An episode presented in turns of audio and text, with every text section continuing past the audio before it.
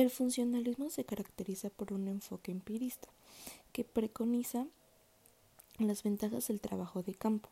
En este sentido, los teóricos funcionalistas identifican en sus textos comunicación con comunicación de masas, porque esa realidad de la sociedad moderna. Hasta el siglo XIX la mayoría de los labores se realizaban en un gabinete mediante relatos cesagados de viajeros. El funcionalismo abrió camino de la antropología científica, desarrollándose luego con gran éxito en Estados Unidos. La corriente funcionalista es la escuela más extendida.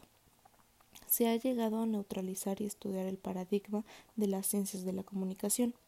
Esta circunstancia se ha entendido como lógica porque es perspectiva mejor y se identifica con la dinámica y de los intereses del sistema audiovisual.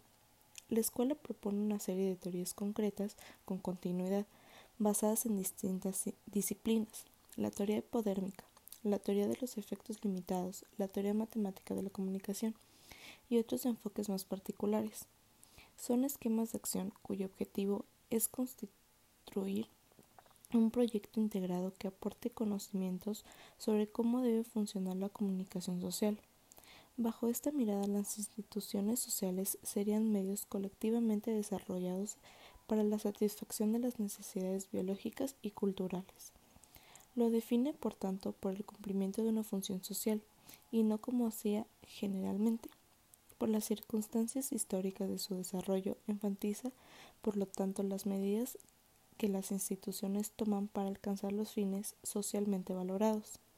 En la escuela funcionalista americana, basada sobre todo en la obra de Tlackott Parsons, se pone un énfasis particular en el mantenimiento de estabilidad social, en el contexto estadounidense ayuda a pensar que Estados Unidos es una nación que todavía está constituyéndose a partir de inmigrantes de distintas procedencias y que por tanto era necesaria la integración política.